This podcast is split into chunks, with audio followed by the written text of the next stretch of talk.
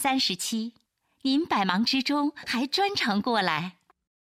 お忙しいところわざわざお越しいただいて。送客到门口时，